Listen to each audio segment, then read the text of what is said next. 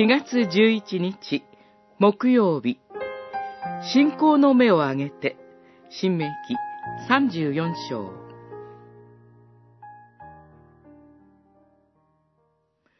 ヌンの子ヨシアは知恵の霊に満ちていた。モーセが彼の上に手を置いたからである。イスラエルの人々は彼に聞き従い、主がモーセに命じられた通り行った。34章9節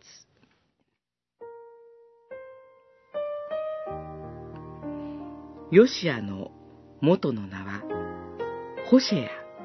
彼は救ったでしたが、モーセが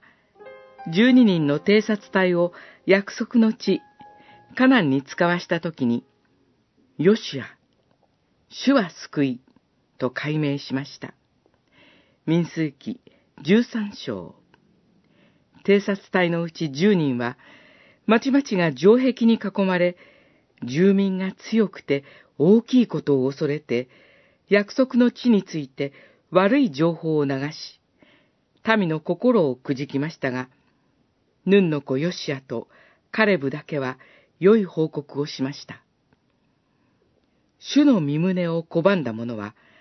約束の土地に入ることが許されませんでした。ヨシアとカレブだけは別でしたので、私は彼らを導き入れ、彼らはお前たちの拒んだ土地を知るようになる、と主は約束されました。民数記14章31節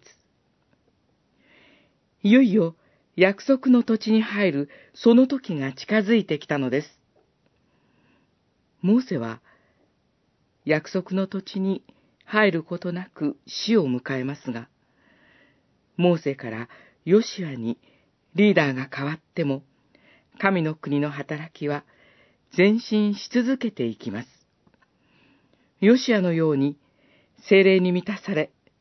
信仰の目を上げて約束の地に入るものでありたいと思います。強く、また大しくわれ、私はいつもあなたと共にいる。